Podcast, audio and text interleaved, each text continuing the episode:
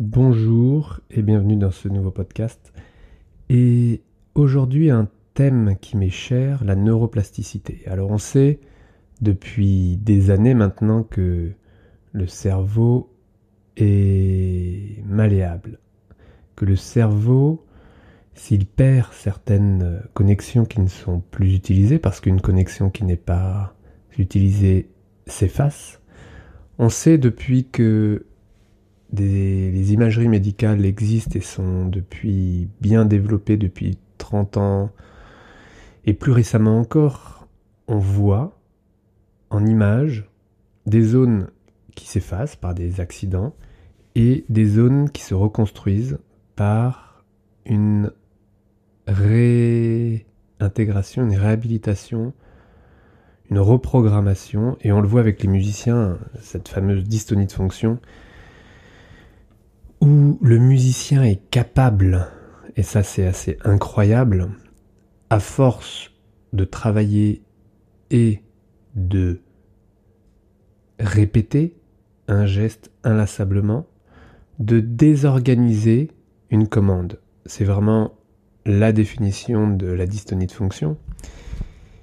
Et j'ai rencontré ces derniers jours, à plusieurs reprises, une américaine qui est de passage à Paris et qui travaille avec des enfants atteints de différents troubles comme euh, l'autisme, des paralysies cérébrales ou des troubles euh, de l'attention, des TDA, TDAH, et un travail euh, qui est basé sur Feldenkrais, donc une approche de la conscience du mouvement,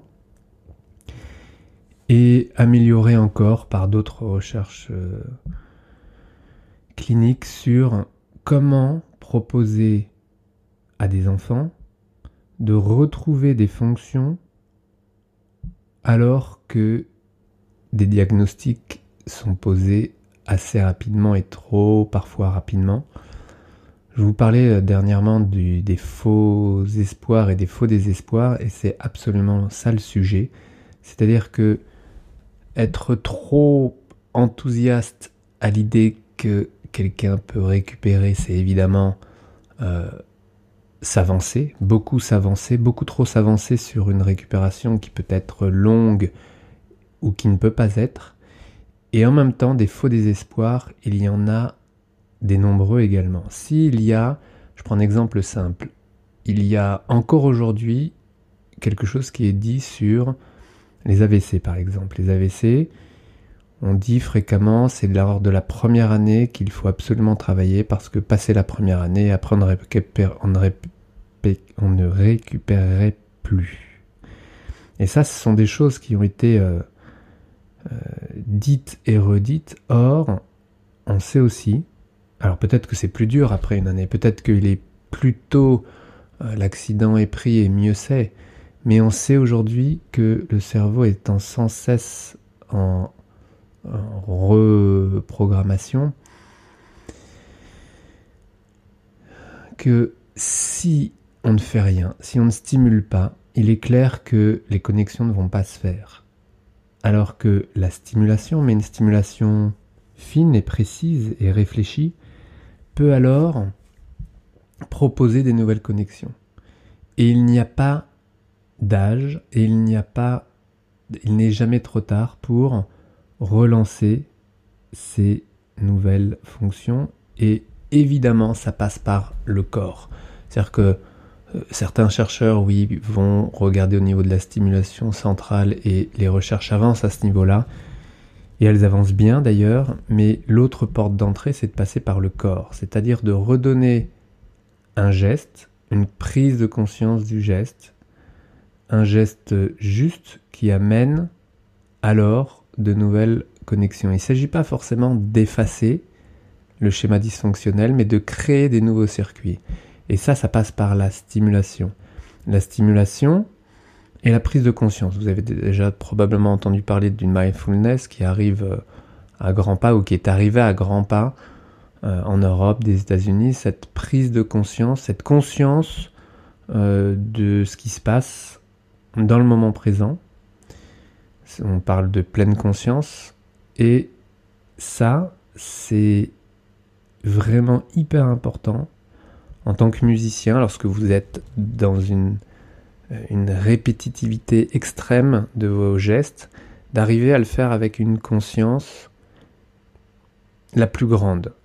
Et il est vrai que vous cherchez le plus rapidement possible à avoir des automatismes, et ces automatismes secrets, d'avoir des gestes qui sont faciles à grande vitesse, parce que les tempos, les tempis sont parfois très rapides, et que l'agilité, il faut l'avoir. Et pour l'avoir, il s'agit, vous le savez, de travailler lentement. Et la lenteur, c'est quelque chose euh, dont j'ai souvent parlé également, c'est quelque chose d'hyper important. Pour organiser un geste juste, il s'agit de le travailler lentement, avec une pleine conscience, pour ensuite l'accélérer. Donc le travail lent, c'est quelque chose qui a un sens, mais énorme à ce niveau-là. Et c'est pour ça que euh, la dystonie se travaille de cette manière-là. Alors il y a plein plein de... Le protocole est large, on va dire, mais une des, un des éléments, euh, après avoir enlevé les compensations, et d'être tombé sur le geste dystonique, sur le doigt dystonique, c'est d'arriver à travailler avec une lenteur, une conscience pour reprogrammer un geste juste qui fonctionne en dehors du schéma dystonique. Donc la lenteur et la conscience, ce sont des éléments fondamentaux. On peut rajouter à cela la précision et la, douceur du geste. Très souvent, les, gestes euh, rapidement exécutés peuvent être alors je vais utiliser un gros mot, mais un peu dur. Un peu parce que malgré la haute précision que vous exercez sur euh, une touche, une clé, une corde, peu importe l'instrument, malgré la haute précision, le geste peut parfois être un peu brusque et évidemment dans ces conditions-là, il est plus compliqué d'arriver à trouver le bon équilibre entre des agonistes et, des antagonistes, entre des muscles fléchisseurs et des muscles extenseurs, puisque au niveau des doigts, si on parle des doigts, c'est une réalisation constamment maîtrisée entre ces muscles agonistes et antagonistes, les fléchisseurs les extenseurs principalement, on va dire. Et avec une intensité, une intention du geste trop grande, évidemment que la précision ne peut pas être là. Et là, je parle d'un point de vue euh, je fais un gros gros zoom sur le geste parce que poser le doigt sur une corde, ça reste un, geste euh, précis et qui n'est pas euh, brutal et qui n'exerce pas une puissance incroyable. C'est quelque chose de fin. Et bien dans cette finesse, tout est relatif. Et bien les variations sont super importantes. C'est-à-dire que vous pouvez appuyer sur une corde avec votre main gauche par exemple sur un manche, quel qu'il soit, avec une intensité suffisante pour créer l'arrêt de la corde et la vibration de la corde sur une longueur définie, mais cet appui peut être euh, juste, c'est-à-dire juste ce qu'il faut comme appui, comme force, comme puissance. Si pas assez, vous allez l'entendre, et si trop, vous ne l'entendrez pas, pas forcément. Si vous exercez une force juste et un peu plus, vous n'allez pas entendre une grosse différence. Vous allez peut-être le sentir, et encore, beaucoup de musiciens ne se rendent pas compte, et ça je l'ai vu à plein plein de reprises, avec quelle force ils appuient leurs doigts sur les cordes, avec pour autant un jeu très très délié, qui pourrait s'entendre comme hyper fluide. Et bien malgré ça, trop souvent, j'ai vu des intensités musculaires d'appui trop grandes générés par les fléchisseurs, les muscles qui appuient sur la corde, mais aussi la touche, la clé, peu importe. Et cette intensité trop grande, non consciente, à partir du moment où elle est trop grande, va obliger les extenseurs, les antagonistes à travailler plus et à installer des compensations. Et lorsque la dystonie est installée, lorsque le geste est involontaire et que le doigt se replie évidemment de manière involontaire, alors là évidemment c'est le c'est compliqué parce que parce qu'il est déjà trop tard, parce que vous êtes dans le geste dystonique et c'est déjà très compliquée, la dystonie. Elle vient insidieusement, certains disent qu'elle vient brutalement, mais généralement ça s'installe euh, avec le temps et ça s'installe, euh, euh, oui, insidieusement. Le musicien ne le voit pas venir. Et quand il commence à sentir qu'il est un peu gêné, que le doigt arrive un peu trop tôt, il pense que c'est par un manque de travail, il va commencer à travailler davantage, à mettre plus de tension, d'attention, mais de tension et d'intensité, et là, il va intensifier le schéma dystonique et être dans un, cercle vicieux très complexe. Très complexe parce que cette pathologie n'est pas douloureuse, donc il n'y a pas ce signal d'alarme qu'est la douleur. Et donc l'idée est de reprendre une gestuelle, de repasser par le corps, de s'intéresser évidemment à l'extrémité du corps qui touche l'instrument, donc le doigt, la pulpe, mais de venir en amont et de voir ce qui se passe en amont et de reprendre une conscience d'un geste qui s'effectue bien sûr en bout de chaîne par une main, par un doigt, mais qui est généré par un ensemble de chaînes musculaires venant en amont du bras, de l'avant-bras, du bras, de l'épaule, et tout ça avec une conscience. Donc c'est ça l'idée aujourd'hui que je voulais vraiment encore euh, euh, insister sur la conscience corporelle. La conscience et cette conscience, elle n'est pas obligée d'être euh, faite uniquement lorsque vous êtes à votre instrument, mais je l'ai abordé à plusieurs reprises dernièrement dans n'importe quelle activité. Je ne parle même pas d'activité sportive, mais d'une activité physique. Et des activités physiques, vous en avez tous les jours. À partir du moment où vous vous levez, vous marchez, vous vous asseyez, vous mangez, vous lisez, tout est une activité physique et dans chacune de vos activités, d'en faire une à la fois, que votre tête se concentre, soit présente et consciente de l'activité que vous réalisez à ce moment-là, d'éviter de faire deux, trois tâches à la fois parce que ça devient plus complexe, plus complexe à, à, rester concentré, focusé sur une perception de comment vous êtes, de comment vous bougez, de comment vous intensifiez vos gestes, toutes ces variations, et ces variations sont super importantes. Variation, lenteur, perception, proprioception, prise de conscience, pleine conscience. Je vous invite vraiment à essayer, là, suite à l'écoute de, de ce podcast, de faire dans les minutes et dans les heures à venir, d'être conscient de ce que vous faites, quoi que vous fassiez. D'être conscient de vos pieds, de vos orteils lorsque vous marchez, de vos genoux, de vos cuisses, de vos... Alors évidemment, euh, ce sont plein d'informations que l'on a en automatique et que l'on ne porte pas à l'esprit parce que sinon ce serait trop d'informations. Euh, trop d'informations, mais souvent trop faible.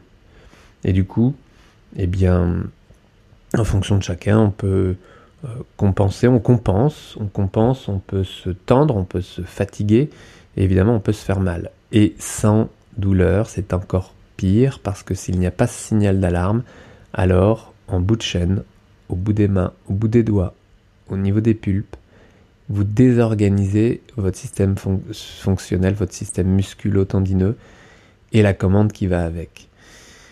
La neuroplasticité, c'est un thème euh, qui me passionne, qui m'a toujours passionné, dans lequel je re-rentre à nouveau avec une porte d'entrée un peu différente. Et là, où ces jours-ci, c'est avec, euh, euh, une approche très particulière de ces enfants qui sont pris en charge par, par ces spécialistes et qui regardent l'enfant autrement que par une lésion, que par un trouble que l'on connaît encore pas assez parce que le cerveau est encore euh, euh, bien en, étude, mais encore euh, bien complexe, et de revenir sur des stimulations des mains, des doigts, des orteils, du bassin, des bases, des bases fonctionnelles pour redonner une conscience corporelle plus grande et surtout du calme, mais un calme mental qui accompagne ou qui favorise une conscience corporelle.